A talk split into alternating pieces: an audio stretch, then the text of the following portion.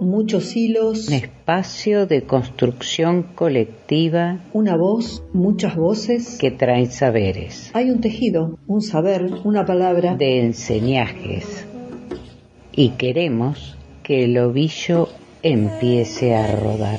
Somos un podcast independiente que teje, canta, cuenta historias de mujeres por mujeres. Soy Lili Rodríguez. Soy Fabi Cano. Soy Marcela Blanco y juntas, hacemos, las, tejenderas. Podés escucharnos y seguirnos en Las Tejenderas Podcast por nuestras páginas de Facebook, Instagram, YouTube, Spotify y Google Podcast.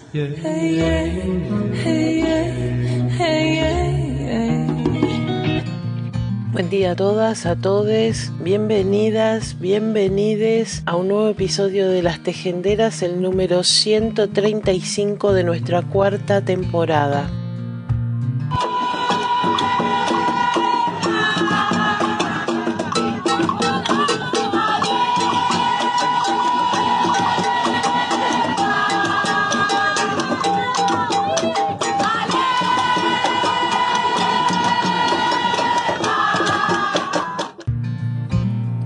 Comunicado de la Red de Sobrevivientes de Abusos Eclesiásticos de Argentina. Basados en nuestra experiencia a lo largo de 10 años en favor de sobrevivientes de abusos eclesiásticos, repudiamos enérgicamente lo expresado por la psicóloga Celia Antonini. Decir que la pedofilia es una orientación sexual no solo carece de todo rigor científico, sino que resulta una aberrante estigmatización a las diversidades sexuales. Alertamos a la comunidad que para el abordaje de esta problemática se requiere una especialización basada en la perspectiva de género y el respeto a los derechos humanos, por lo que resultan peligrosos sus dichos en medios de comunicación masiva no son ingenuos ni inocuos, ya que no solo provoca indignación, sino que fundamentalmente banaliza, confunde, revictimiza y profundiza el daño. Los valores humanos básicos son el sustento de los derechos humanos de las infancias, al igual que es aberrante pensar en que torturar o asesinar es una inclinación moral entre comillas un abuso sexual infantil siempre es un abuso de poder y colocarlo en el mismo nivel que una orientación sexual consensuada entre dos adultos responsables es sencillamente una falacia atroz que intenta ser justificada por una demagogia inadmisible. La pedofilia no es un trastorno y este hecho está avalado por innumerables bibliografías científicas.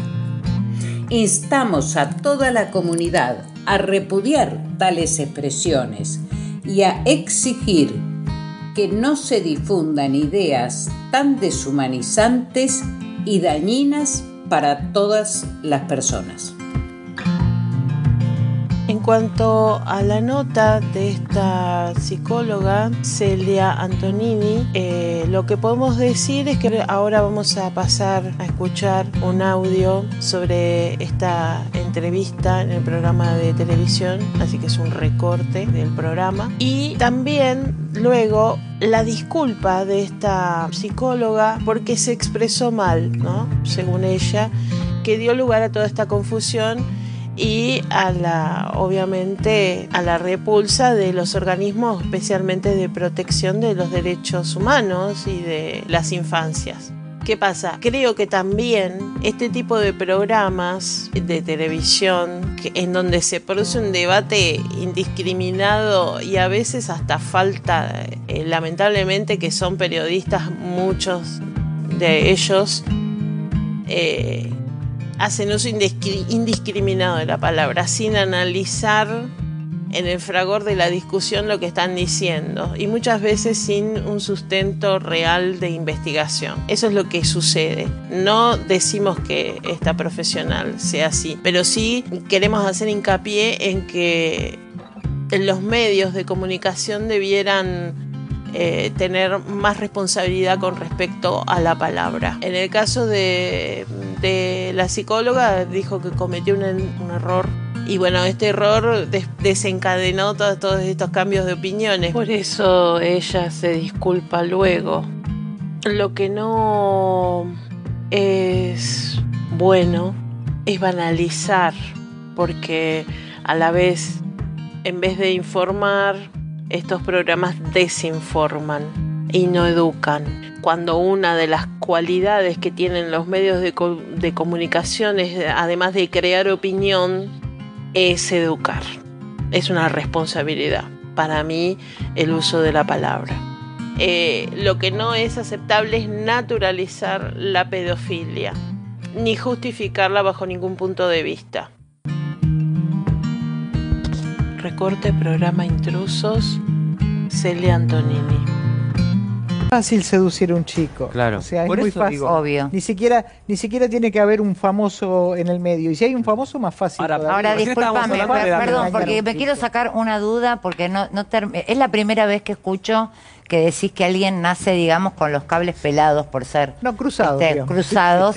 Se, se hace una conformación diferente del cerebro que altera algunas áreas del cerebro y que funcionan, eh, tiene una diferencia anatómica y una, y, y una diferencia funcional. O sea, uno puede poner en un resonador magnético funcional, ver una, una placa del cerebro y se ve la placa del La diferencia, ok, me desasno con este tema que lo desconocía, pero también te pregunto, eh, más allá de que hay gente que nace así, también creo que hay gente que no nace así y que la perversión, eh, que a veces tiene que ver con el, sex- con el sexo que está ligada, puede relacionarse con niños sin necesariamente haber nacido así. No ¿o lo no? creo, no, no. no, no. Ah, ok. No, tenés un límite, o sea, uno puede eh, eh, sexualmente hacer cualquier cosa, pero el límite de los chicos, si uno no tiene esta condición previa, la gente no, No es lo pasa, posible. lo Y esta pasa. condición, Ok. porque recién escuchábamos las declaraciones que, que hizo Coraza. Per- eh, perdón,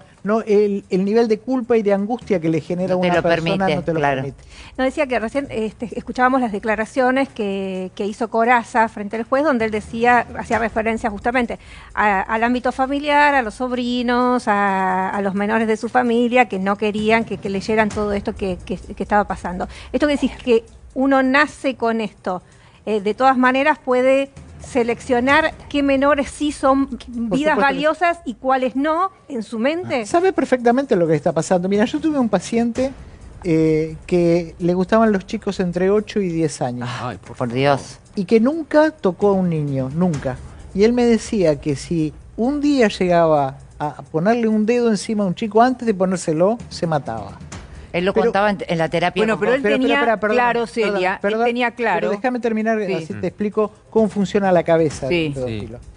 Él nunca tocó a un niño, se Sí. casó, hoy está casado, tiene hijos, y para tener relaciones sexuales con su mujer tiene que pensar en un niño entre 8 y 10 años. Un monstruo me parece igual. Aunque Pero él tiene claro- un niño bueno, me pero- parece un monstruo. Te pero tiene claro- cómo funciona la cabeza. No puede cambiar esa Pero ahí sabe lo que está bien y que está mal. Sí, sí, todos saben una lo que está bien y lo que Claro, está mal. puede cambiar sus Lo- actos, pero no su no deseo. puede cambiar su deseo. Claro. Exacta- pero lo que puede modificar es, De es la conducta, no hacerlo. me- esto que decís, eh, me recuerda, muchas veces sucede también con las condenas a los violadores, que se cuestiona mucho esto de que, que salen y reinciden, Obvio. o sea, y, y que, y que se habla de esto, o sea, tiene que ver con, con, con, Con digo, no con poder una cabeza, claro. Sí. La- eh, mira, Una en este tipo de cosas no, no se justifica nada de lo que hacen porque tienen la suficiente conciencia como para saber lo que está bien y lo que está mal. Entonces, es verdad que tienen un impulso, ese impulso muchas veces es irrefrenable, pero con tratamiento ese impulso se puede controlar. Lo que no se puede cambiar es el deseo que tienen, pero sí el no hacer el deseo que tienen, no llevarlo a cabo. Disculpas de Celia Antonini por Instagram. Hago este video para pedir disculpas. Yo dije en un programa de televisión orientación sexual cuando en realidad debería haber dicho impulso sexual cuando estaba hablando de pedofilia. Y la gente interpretó de que yo quería incluir a la pedofilia dentro de las orientaciones sexuales. Esa interpretación de algunas personas fue en base al error que yo cometí. Tenían toda la razón de pensarlo de esa manera porque lo dije de esa forma. Entonces quiero aclararlo, que yo estoy absoluta y totalmente en contra de la pedofilia, que la pedofilia es un delito y es un trastorno mental. Y cuando yo fui al programa fui a dar una buena noticia porque hay hoy estudios de resonancia magnética funcionales, o sea, de imágenes cerebrales, que muestran las diferencias anatómicas que tienen los pedófilos y los cerebros de los pedófilos son distintos a, los, a otros cerebros, por lo cual hay un elemento y una forma hoy de detectarlos. Además dije que hay anomalías en la etapa prenatal y que esta es un, es que esto es un trastorno que no se cambia a lo largo de toda la vida. Lamentablemente me equivoqué porque queriendo hablar de instinto dije que era una orientación en lugar de instinto. Quiero agradecer profundamente a Flor de la Bella todo el equipo de intrusos porque han valorado más allá de mi error mis palabras y mi intención sobre lo que estaba diciendo y entendieron que yo estaba absoluta y totalmente en contra de la pedofilia. Muchas gracias.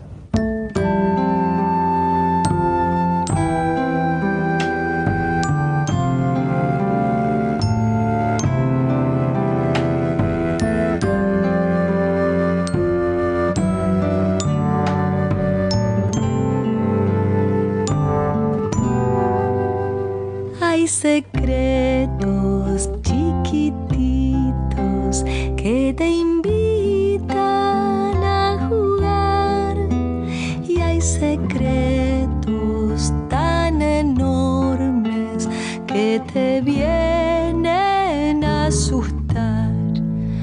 Hay secretos livianitos que te llevan a volar y hay secretos tan pesados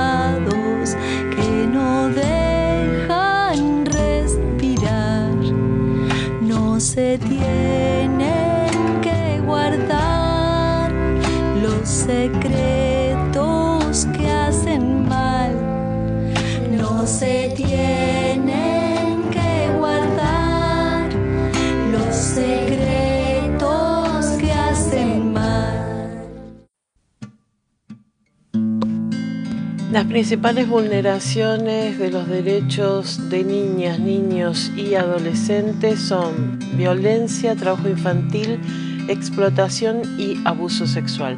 Las niñas y niños son titulares de todos los derechos reconocidos por la Declaración Universal de los Derechos Humanos y los tratados y convenciones internacionales que los desarrollan.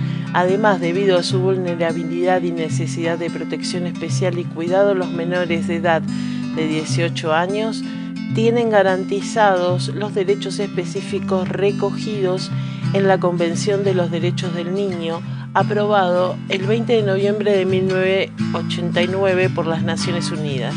La Convención es el tratado de derechos humanos más ratificado de la historia. 195 países todos los del mundo menos Sudán del Sur y Estados Unidos, la Convención de Derechos del Niño tiene rango de ley y su carácter vinculante la hace de obligado cumplimiento. Los países firmantes deben incluir todos los aspectos de la Convención de los Derechos del Niño en sus leyes nacionales sobre derechos y protección a los niños, niñas y adolescentes menores de edad. Pese a ello, millones de menores son víctimas de violaciones de sus derechos fundamentales en diversos ámbitos y en numerosos lugares del mundo. Esta convención fue incorporada a la Constitución Nacional Argentina en 1994, que poco tiene lugar en la actualidad, dado que la profanación contra el colectivo niñez se desarrolla en todos los estados, es decir, cruzando todo tipo de fronteras sin distinción de credo, edad, educación y clase social. Existe una notable diferencia entre la normativa que rige actualmente y los hechos, de modo que es necesario concientizar a todos y cada uno de los ciudadanos sobre el contenido de las normas más importantes que protegen los derechos de las infancias y adolescencia. Se puede vislumbrar que en todos los análisis impulsados por expertos universales sobre esta materia arrojan como resultado que los entornos más frecuentes en donde se desarrollan estas prácticas de violencia son, en primer lugar, el hogar y la familia, seguido por la escuela, los sistemas de protección y justicia, lugar de trabajo y por último la comunidad toda.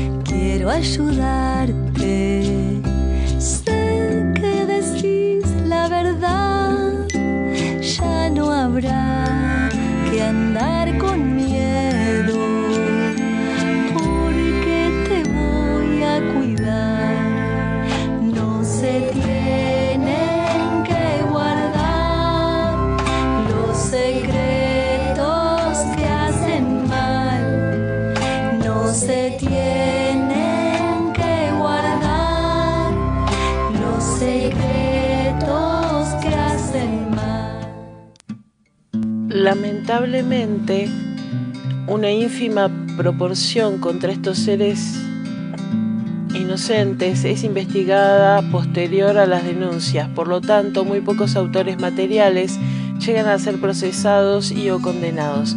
En relación a la educación, factor primario de, de todo niño para su formación, existe actualmente una tensión entre esta y el trabajo infantil.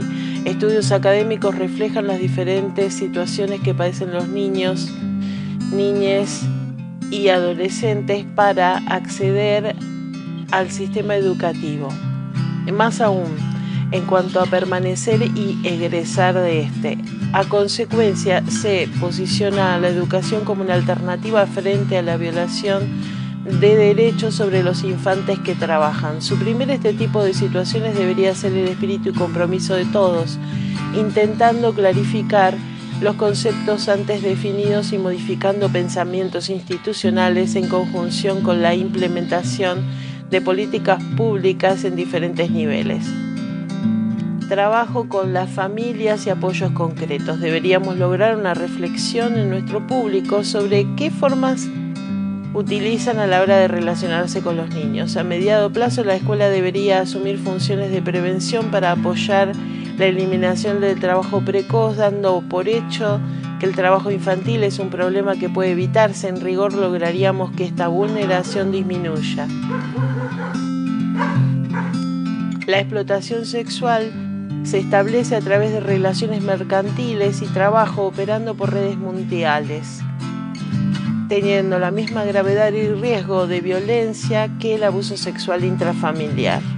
En tal sentido, la pérdida de control, el abuso de alcohol y drogas, el la baja tasa de escolaridad y desempleo son algunos de los factores determinantes que confluyen en la proliferación de la corrupción, la impunidad y la anuencia de las autoridades.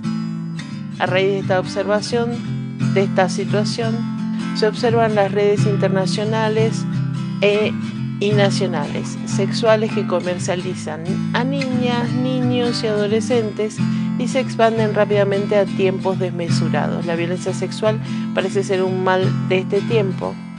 En todas las épocas han existido personas o grupos que fueron denunciados por estos acontecimientos, pero más aún en el siglo XX y el que lleva del XXI. Hay que asumir que nuestras familias humanas tienen dos caminos, el de proveer un ambiente adecuado para crecer y desarrollarse o el de desplegar una terrible potencia destructora. Es imprescindible asumir esta realidad repudiada por la mayoría para poder transformarla. Este es un artículo escrito por Roberto Villalobos Atlas, eh, que es especialista en niñez, en los derechos de la niñez y adolescencia. No se tienen que guardar los secretos que hacen mal. No se tienen que guardar los secretos que hacen mal. Ya no habrá que andar con miedo, te voy a cuidar.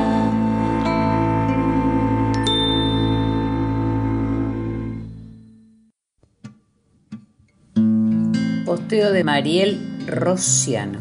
La niña Lila, entre comillas, estuvo secuestrada por el Estado durante 21 días sin contacto con ningún vínculo familiar por contar los abusos perpetrados. Por su progenitor la condenaron. La niña Lila ya no come, nos decían. La niña Lila no quiere salir de este dispositivo porque teme que su mamá no la encuentre. La niña Lila no entiende por qué no puede estar con su mamá Escucharla y creerle fue el delito, entre comillas, de la mamá de la niña Lila. A un día de conmemorar 40 años de la última dictadura militar, recorre los edificios de la ex ESMA, relatando que la niña no sabe que su madre la busca desesperadamente. Ayer resumí el secuestro institucional en democracia de la niña Lila. Los y las compañías no podían hablar frente al relato. Cuando todos y todas se fueron, la abracé y le pedí perdón, intentando ahogar mi llanto. Perdón por tener que escuchar mil veces lo que te están haciendo. Por esta justicia, entre comillas, que nos obliga a mendigar un poco de atención. No podemos gritar memoria, verdad y justicia sabiendo que estas infancias están siendo castigadas por hablar, porque al silencio no volvemos nunca más. Justicia por Lila.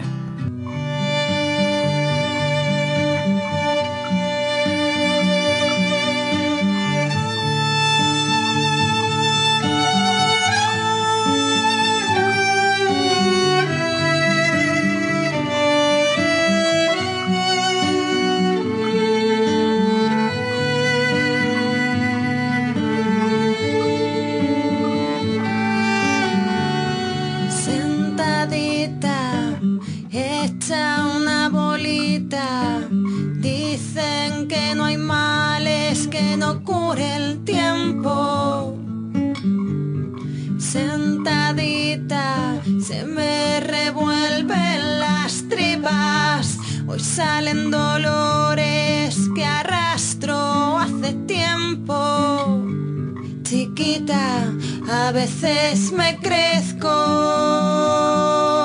Cuestión de sentimiento, de gestiones, de empoderamiento. Dormida, ahora despierto. Pisada, pero siempre, siempre, siempre, siempre, siempre.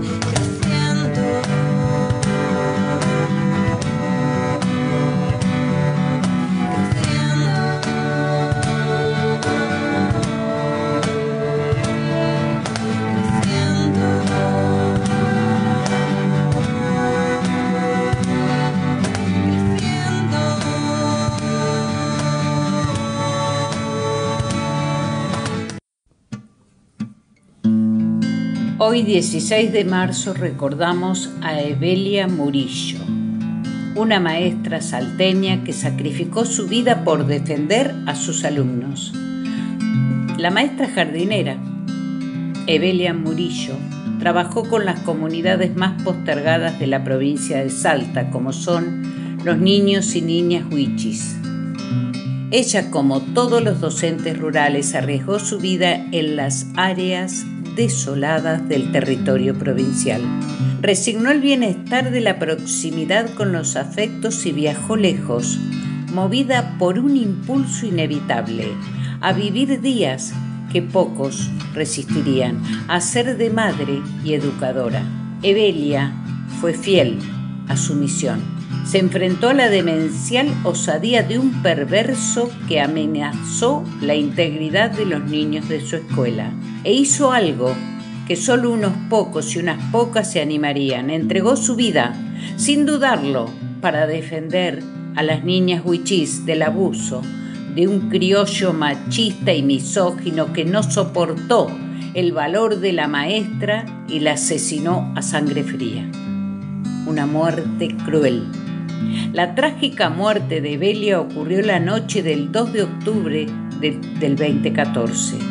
La maestra rural trabajaba a unos 60 kilómetros al este de Tartagal, en la escuela albergue del paraje El Bobadal, perteneciente al municipio de Tartagal, donde recibió un mortal escopetazo en el pecho.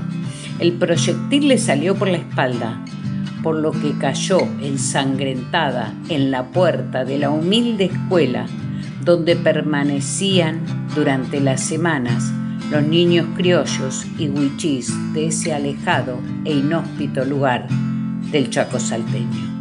Se tomó el pecho, cayó lentamente y en ese instante la vida se le escurrió entre sus manos ensangrentadas, esas manos con las que había escrito con tizas por horas y horas enseñando a leer y escribir a los niños originarios. El hecho que terminó con la vida de Evelia Murillo, quien se encontraba sola con los ocho alumnos que vivían en el lugar, se produjo en el patio de la escuela albergue El Bobadal, cuando una joven huichí le avisó a la maestra que un sujeto mayor de edad que residía en inmediaciones de la escuela le había ofrecido dinero para que la chica aceptara mantener relaciones sexuales. Como la chica lo rechazó el sujeto, trató de tomarla por la fuerza, persiguiéndola por los alrededores de la escuela. La alumna le avisó a Evelia, quien indignada salió al patio en momentos en que se acercaba el criollo, en evidente estado de ebriedad. Evelia le reclamó por esa actitud abusiva con la chica Wichi y le dijo que se marchara del lugar.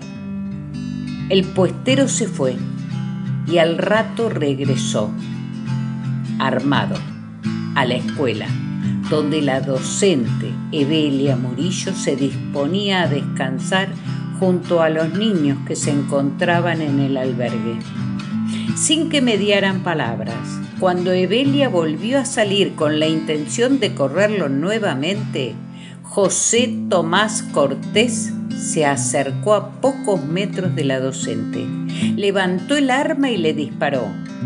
Evelia cayó mortalmente herida, mientras los niños y niñas huyeron, todos hacia el monte que circunda ese alejado paraje, presas del pánico luego de haber visto cómo asesinaban a su maestra. Sobrevivir en el monte. En la total oscuridad del monte circundante, los niños sobrevivieron por el solo hecho de ser parte de él, por conocerlo desde que comienzan a caminar y llevar en la sangre los secretos de esa zona agreste y difícil mientras aterrados se escondían del agresor que blandía su escopeta buscando terminar con la vida de otros inocentes como lo había hecho ya con Evelia. Una niña huichí corrió hacia el camino de tierra buscando tener una señal telefónica para enviar un mensaje a otras maestras que como Evelia residían en otras escuelas albergues de esa zona del Chaco salteño. Una de ellas recibió el mensaje de la alumna Wichi. La mataron a la maestra Evelia. Fue esta docente quien dio aviso a la policía de Tartagal. Desde la ciudad una comisión policial partió ese lugar y llegó después del mediodía del 3 de octubre. Mientras un grupo de policías se abocaba a buscar a los niños del albergue que habían huido hacia el monte, otros ingresaron a la escuela. En el patio yacía desde hacía horas el cuerpo sin vida de Belia Murillo.